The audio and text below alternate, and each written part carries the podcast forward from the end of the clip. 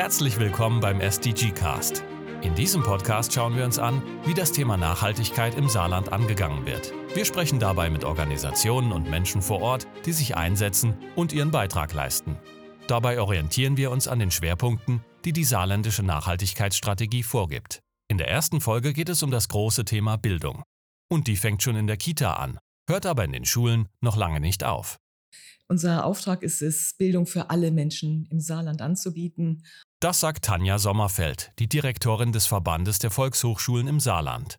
Das Ziel ist es, mit günstigen und teils auch kostenlosen Angeboten einen gleichberechtigten Zugang zu Bildung zu schaffen. Ganz dem Gedanken der Nachhaltigkeitsziele entsprechend. Und auch im Themenprogramm der Volkshochschulen im Saarland spielt Nachhaltigkeit eine große Rolle.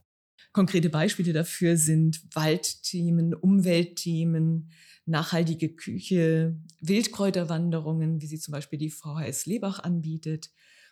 Bei der VHS des Regionalverbands Saarbrücken gibt es ein Zukunftsdiplom für Kinder von 6 bis 14 Jahren mit einer ganz breiten Palette von Angeboten, die man da wahrnehmen kann.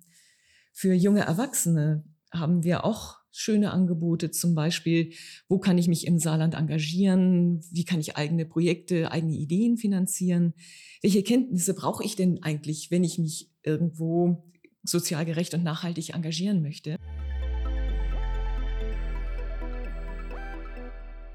Auch beim Studentenwerk Saarland ist Nachhaltigkeit ein großes Thema. Der Verein hat maßgeblich dazu beigetragen, aus der Universität des Saarlandes die erste Fairtrade University in Deutschland zu machen. Heike Savelkuls-Diener vom Studentenwerk erzählt, wie es dazu kam. Das Studentenwerk im Saarland hat bereits 1990 den ersten fairen Kaffee ausgeschenkt. Ähm, wir haben generell ein hohes Interesse an dem Thema Nachhaltigkeit in allen unseren Bereichen. Und wir hatten hier auf dem Campus eine ähm, starke ja, Initiative von einzelnen ähm, Leuten, die sich engagieren wollten. Und deshalb haben wir uns überlegt, wir wollen uns auf den Weg machen, faire Universität zu werden.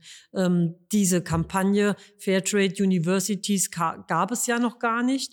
Und wir sind dann einfach nach Köln gefahren, haben bei Fairtrade Deutschland mal angedacht, ähm, dass man solch eine Kampagne einführt. Denn es gibt ja die Kampagnen faire Schulen und es gibt generell Fairtrade Dafür haben sich die Akteure zusammengefunden und in anderen Ländern geschaut, wie es dort geht. Mit Erfolg. Und wir haben dann ausprobiert, können wir diese Kriterien hier bei uns umsetzen. Und äh, das waren dann fünf ja, Punkte, die wir hatten. Die haben wir dann bei Fairtrade Deutschland vorgetragen und die waren dann nach einer äh, längeren Prüfung damit einverstanden, dass wir eben auf dieser Basis diese Kampagne Fairtrade Universities angehen können. Doch was bedeutet es, Fairtrade University zu sein, neben dem Anbieten von fairen Produkten, beispielsweise bei Tagungen und in der Gastronomie? Also das Wichtigste ist, dass man eine ja, Steuerungsgruppe ähm, ja, bildet. Das bedeutet also, dass man die Leute, die engagiert sein wollen, bündelt. Dann ist es so, dass man das, was man tut, der Öffentlichkeit mitteilen muss. Das ist also auch ein ganz ja wichtiger Punkt, dass das Ganze eben nicht äh, ja still in einem ja, Kämmerchen abläuft, sondern dass es tatsächlich öffentlich wirksam ist.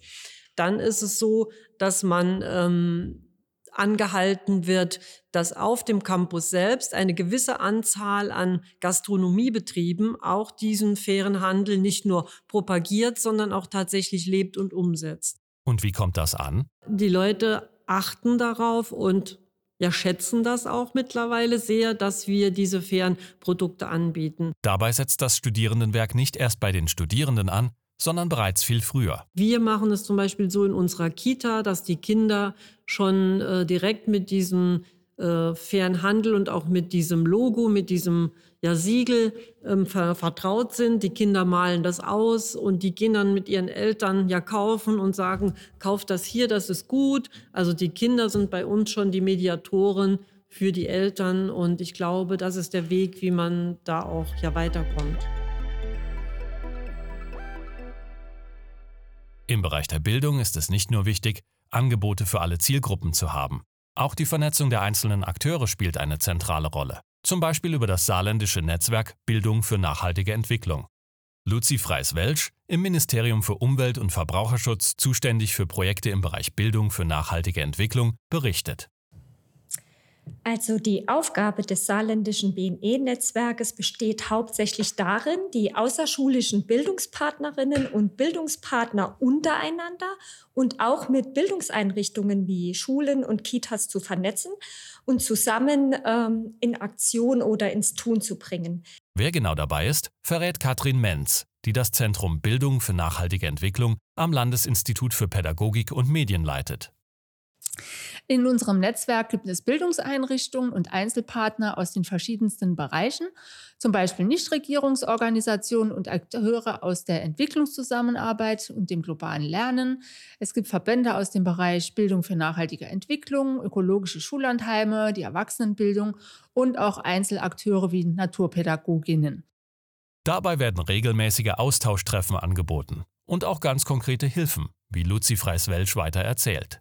Also uns schreiben Lehrer oder Lehrerinnen an und sagen, wir wollen äh, Projekte ähm, zum Thema Ernährung machen, ob ich Bildungspartner ähm, kenne, die sie anfragen könnten. Und dann kann ich fünf oder sechs oder sieben nennen. Und dann können die eine Projektwoche machen und an jedem Tag einen anderen Projektpartner zu diesem Themenfeld äh, an die Schule holen und das mit den Kindern gemeinsam erarbeiten.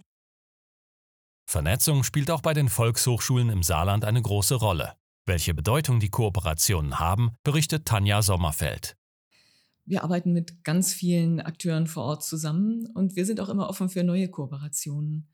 Landesweit haben wir zum Beispiel mit dem Umweltministerium eine Reihe von Online-Veranstaltungen durchgeführt und mit Wanderungen zu Umweltthemen ergänzt. Ähm, neben dem Umweltministerium arbeiten wir natürlich mit großen Umweltverbänden zusammen, mit der Biosphäre Bliesgau. Ein wichtiger Partner ist das Netzwerk Entwicklungspolitik im Saarland, das NES. Aber wir haben eine ganz große Vielfalt von Kooperationspartnern, mit denen die Volkshochschulen vor Ort zusammenarbeiten. Große, kleine Nachhaltigkeitsakteure, auch Läden zum Beispiel, arbeiten mit uns zusammen. Und wenn jemand einen Kurs zu einem Thema sucht, das die Volkshochschulen nicht anbieten? Wenn Sie vielleicht einen Kurs suchen, den wir noch nicht im Programm haben, sprechen Sie uns einfach an. Wir machen auch Wunschprogramm, wenn Sie da spannende Themen haben. Oder umgekehrt, wenn Sie ein Thema haben, das Sie gerne vermitteln möchten.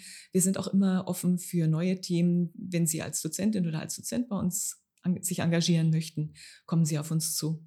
Bildung ist nur eins der Themen der saarländischen Nachhaltigkeitsstrategie. Sie wollen wissen, in welchen Bereichen sich die Menschen ebenfalls engagieren und wie sie selbst mitmachen können? Dann hören Sie gerne in die weiteren Folgen SDG Cast rein.